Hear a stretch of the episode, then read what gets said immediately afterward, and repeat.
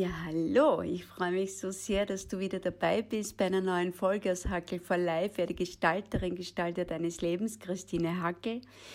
Und heute wieder einmal ein Wunschthema und auch weil es so oft in meiner Coaching-Praxis aufschlägt, wir widmen uns dem Thema Prokrastination. Wenn du jetzt mit dem Begriff nicht sehr viel anfangen kannst, keine Sorge, du verstehst sicher ganz, ganz, ganz genau, worum es da geht. Das ist nämlich so im saloppen äh, Deutsch die Aufschieberitis, okay?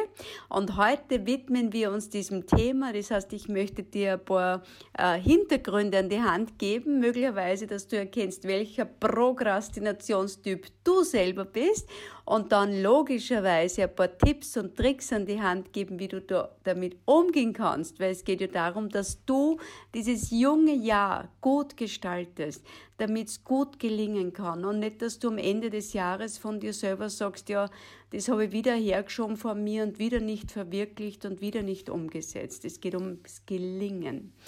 Also freu dich auf diese neue Folge Prokrastination Aufschieberitis.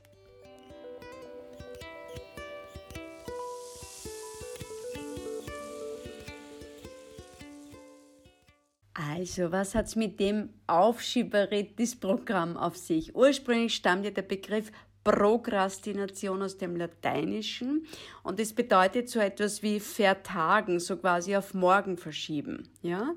Und das ist zwar eine Entlastung momentan, aber in Wahrheit wissen wir, dass es einen unglaublichen Druck aufbaut und manchmal dann auch Dinge gar nicht ins Leben kommen. Und ja, manchmal sei es auch gut, dass Dinge aufgeschoben werden, weil sie sich dann auch lösen. Aber der Großteil ist so, dass wir uns damit das Leben schwerer machen. Vielleicht so ganz kurz äh, das Gegenstück dazu. Das Gegenstück das ist nämlich auch nicht unspannend. Das ist die sogenannte Präkrastination.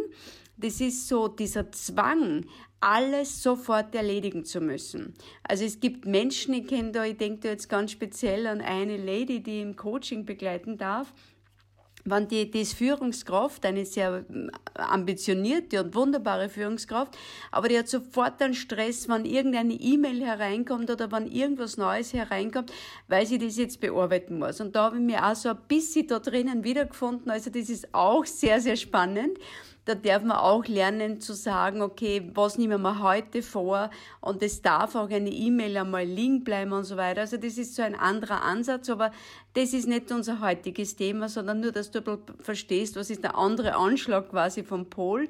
Wir widmen uns der Prokrastination, also der Aufschieberitis. Und da gibt's so so, also das Kernproblem, schauen wir mal vielleicht so ganz kurz hin, bevor wir so auf die Typen eingehen. Das Kernproblem, muss man einfach fairerweise sagen, äh, hat zwei Grundursachen. Das eine ist wirklich mangelnde Prioritätensetzung, also dass die Menschen da echt, äh, die, die wissen nicht, was im Leben wirklich, in ihrem eigenen Leben wirklich Relevanz hat. Und das zweite ist einfach ein total schlechtes Zeitmanagement. Das heißt, die überschätzen, was da irgendwie in einem Tag alles so zu bearbeiten ist. Und weil es dann nicht geht und zu groß ist und so weiter, jetzt da wird es dann wieder hergeschoben, was natürlich nicht kleiner macht, sondern du kennst es, sondern größer, okay? Also schauen wir mal so hin. Übrigens, ähm, Menschen, die mit Prokrastination ein Riesenthema haben, haben sehr, sehr häufig auch mit Minderwertigkeitskomplexen zu tun. Okay? Das heißt, dahinter steckt so das, nur wenn es wirklich perfekt ist, dann ist es gut genug und wenn es nicht gut genug ist, dann bin ich nicht gut genug. Also es wird immer dieses Tun mit dem eigenen Selbstwert gekoppelt und gleichgesetzt und deswegen fangen sie erst gar nicht an, weil es ja eh noch nicht perfekt ist. Und es gibt äh, im Grunde könnte man sagen fünf große Prokrastinationstypen. Schau mal, wenn du mit dem Thema so ein bisschen zu tun hast, wo du da hineinfallst. Kategorie, Kategorie Nummer eins ist der sogenannte Saubermann-Typ, okay? Also der Saubermann-Typ sagt, okay, ich kann mich dieser Tätigkeit erst widmen, wenn alles sauber ist. Das heißt, die müssen vorher noch Staubsaugen, dann muss noch die ganze Wäsche weggeräumt sein, dann muss noch alles geputzt sein, der Papierkorb entleert sein und so weiter.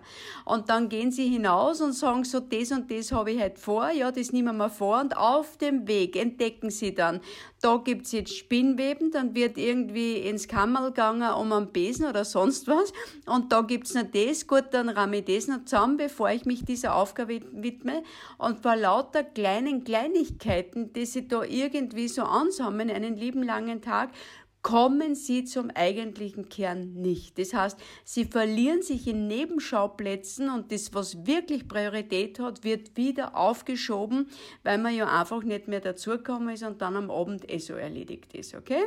Das ist so der erste große Typus, der Saubermann-Typus. Der zweite große Typus ist der sogenannte Panikmacher. Ja?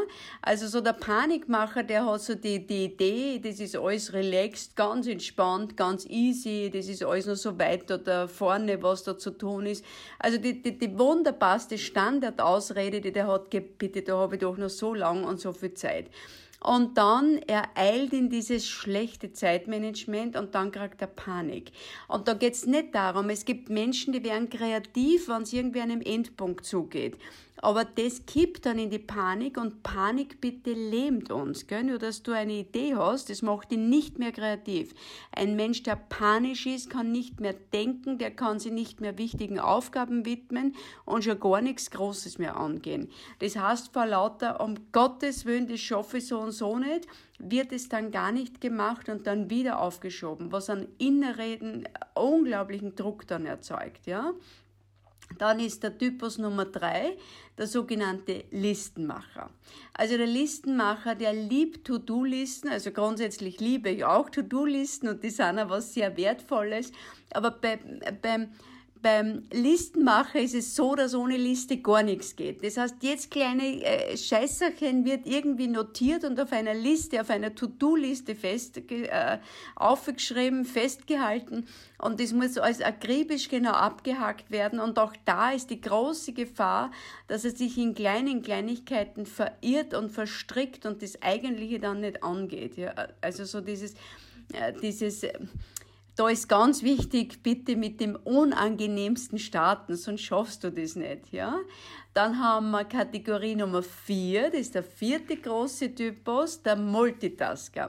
Der Multitasker, das ist so, äh, wie soll ich sagen, der widmet sich einer Aufgabe und dann, ah genau, da kommt mir auch noch was.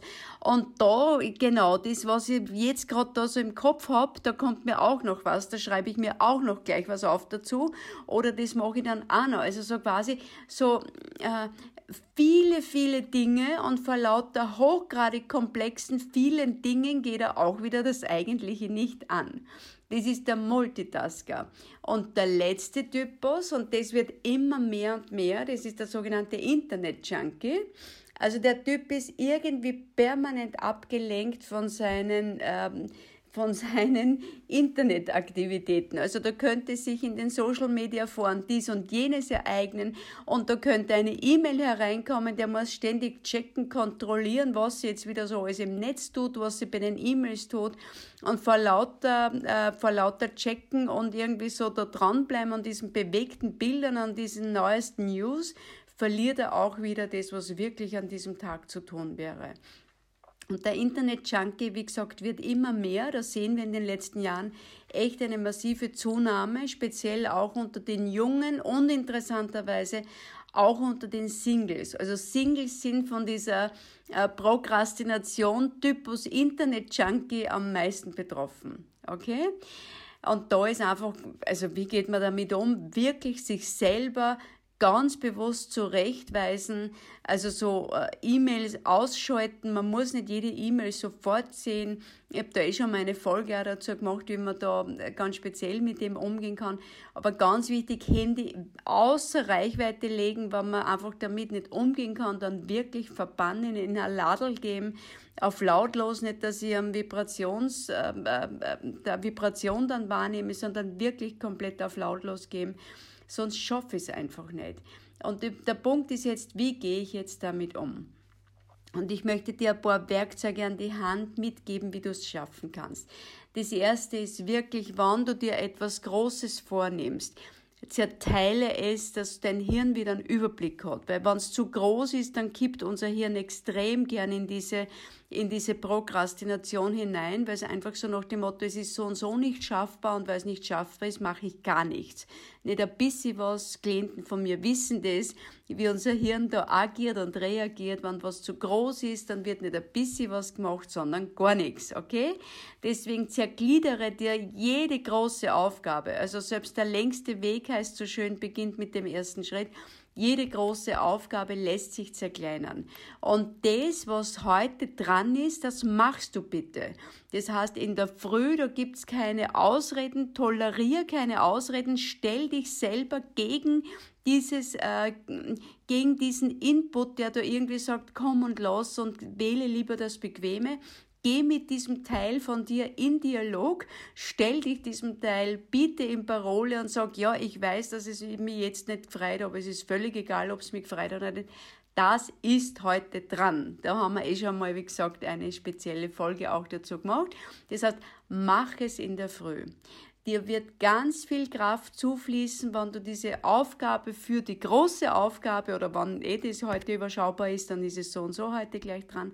Aber wenn du diese Aufgabe heute tust, habe ich gesagt, wird dir ganz, ganz viel Kraft zufließen und du wirst es, äh, du wirst es spüren. Und jetzt kommt der zweite große Tipp und das scheint jetzt am Anfang einmal extrem widersprüchlich. Lass dir Zeit was hast denn das jetzt? Zuerst sage ich, mach's gleich in der Früh, weil du hast da noch die meiste Kraft, die meiste Energie. Also zu, zumindest bis, bis um elf äh, solltest du es erledigt haben in der Früh und dann der Rest, äh, wie gesagt, fließt dir dann Kraft zu. Und jetzt sage ich, lass dir Zeit. Nein, es ist kein Widerspruch, sondern da geht es um das, was braucht es wirklich an Planung. Aber hör auf mit dieser Perfektion, sondern lass dir Zeit im Sinne von, wo du sagst, heute ist der Teil für diese Aufgabe, dass ich mir das einfach zurechtlege in, in, in, in, in nehmbare, abarbeitbare Aufgaben. Dass ich mir das wirklich so hindosiere, dass es gut schaffbar ist für mich. Und dann, das ist, damit ist der Plan abgeschlossen. Und am nächsten Tag machst du schon die erste Aufgabe, okay? Und der dritte große Tipp, den ich dir mitgeben mag, sei ganz konkret. Das heißt, äh, nicht irgendwie das und das ist zu tun, sondern morgen am Vormittag mache das und das setze mich hin und werde mir einer Stunde diesem Thema widmen. Sei ganz, ganz konkret. Und je konkreter du bist, desto weniger kommt äh, dieser Teil in dir, der dich gern, äh, der dich gern aufschieben lässt. Also das heißt, da kannst du dir wirklich extrem gut behilflich sein. Und dann, wann du es gemacht hast, dann sag dir selber, ich habe es jetzt erledigt. Das ist so wie, wie eine Art Check für dein, für dein Gehirn, dass dein Hirn wirklich checkt, wirklich mitkriegt, die Aufgabe ist für heute erledigt. Und damit produziert dein Hirn wunderbare Belohnungshormone und die, werden, die wirst du sofort spüren. Ja? Mach dir echt Prioritäten. Das ist so der vorletzte Tipp, den ich dir mitgeben mag. Setz dir wirklich klare Prioritäten. Das heißt so, mach dir bewusst, was ist in deinem Leben relevant. Was ist relevant? Welche Themen sind relevant? Was ist jetzt gerade dran in deinem Leben? Was gehört macht, damit du auch in Zukunft ein gutes Leben haben kannst? Ja, also wenn ich sage, in Zukunft ist dran, dass ich mich wohlfühle und dass ich mich auch in einem halben Jahr wohlfühle, ist es notwendig, dass ich jetzt das und das mache, dann bitte hab diese Priorität ganz klar vor Augen. Okay? Ohne klare Prioritäten wirst du die logischerweise immer verzetteln. Also bei mir auch, es gibt ein paar Schwerpunkte in meinem Leben, das ist einfach meine Arbeit, die ich so sehr liebe oder eher meine Aufgabe in meinem Leben, die ich einnehmen darf das hat ein ganz, ein ganz ein wichtiges, äh, einen wichtigen Schwerpunkt, ein wichtiges Herzstück ist das von mir in meinem Leben. Und dann so die Beziehungen, die mir wichtig sind, einfach Familie, äh, Freundschaften und so weiter. Also die Beziehungen, die, die, die, die sagen da, die schlagen da ganz vorne auf. Und dann gibt es eine dritte große, wichtige Priorität. Und das ist das, dass ich mich gut um mich kümmere, um meine eigene Gesundheit, um mein Wohlbefinden und dass es mir einfach gut geht. Und diese drei Prioritäten, das sind, äh, wie soll ich sagen, in der Früh ist es so da und da sage ich, aus welcher Ecken ist jetzt was zu tun. Und das mache ich dann auch. Ich sorge da dafür. Und ich dulde nicht, dass da in mir ein Teil irgendwie Ausreden findet. Also da kann man, da kann man schon sehr viel mit sich selber, wie sagt Frankl so schön, ich muss mir von mir nicht alles gefallen lassen. Also da kann man mit sich selber schon sehr, sehr gut umgehen. Und als allerletzten Punkt, den ich dir mitgeben mag, bitte belohne dich, okay? Äh, gönn dir etwas, wann du etwas gemacht hast für eine große Aufgabe für diesen heutigen Tag. Gönn dir etwas. Das kann jetzt, dass du von mir aus, wann du so ein bisschen Internet-Junkie-mäßig unterwegs bist, dann zelebriere das und sag so, und jetzt gönne ich mir eine halbe Stunde und schau einfach, wo, wo geht's im Netz irgendwie weiter, was tut sie gerade. Das kannst du dir wirklich als, als, äh, als Belohnung dir gönnen oder äh, gönn dir von mir aus auch etwas, wie es bei mir ist, zum Naschen manchmal, ist ja auch wunderschön oder ein gutes Buch. Es gibt so viele Dinge. Belohne dich ganz bewusst dafür, im Sinne von, du hast etwas geleistet und das darf von dir gewürdigt und gesehen werden. Und dann kannst du gut mit dem umgehen. Okay? Ich wünsche dir, dass du gut klar kriegst, was in deinem Leben wirklich Priorität hat und dass du mit diesem Teil, der dieses Unangenehme irgendwie nicht so mag und der die prokrastinieren lässt, dass du gut mit diesem Teil in den Dialog trittst und ihm auch so ein bisschen Parole bietest, sodass du in Summe dein Leben gut gestalten kannst. Alles, alles Liebe dazu, deine Christine.